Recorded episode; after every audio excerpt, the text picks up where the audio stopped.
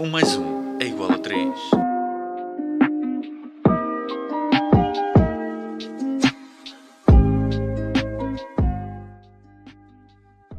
Boas, sou José, estou aqui com o meu colega Henrique e hoje vamos falar sobre a identidade e género na sexualidade.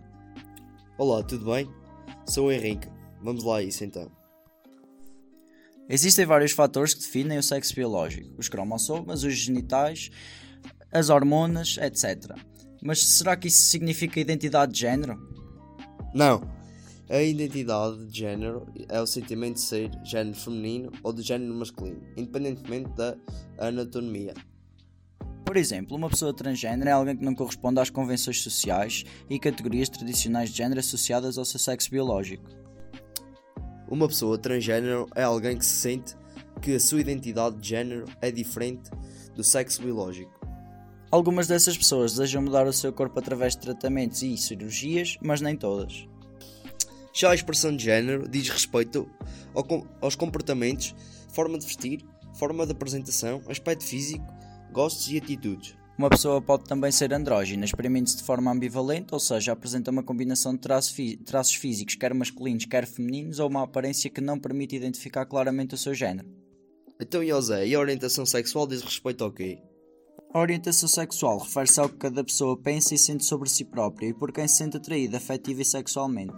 Uma pessoa é considerada heterossexual se sente sobretudo atraída por pessoas de género diferente, já a homossexual se sente atraída por pessoas do mesmo género. Os bissexuais sentem-se atraídas por pessoas de ambos os géneros. Muito bem, José.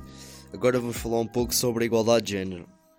Então, e o que é a igualdade de género? Então, a igualdade de género, um, além de ser um direito humano fundamental, uh, é essencialmente para alcançar sociedades pacíficas, com pleno potencial humano e desenvolvimento sustentável.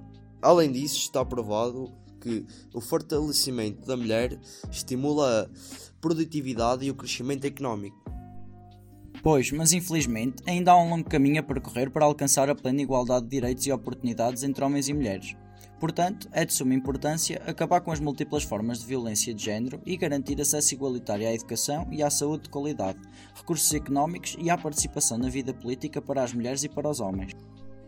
É também essencial alcançar oportunidades iguais ao acesso ao emprego e a posições de liderança e de tomada de decisões em todos os níveis. Então é isso. É tudo por hoje. Obrigado pelo vosso tempo.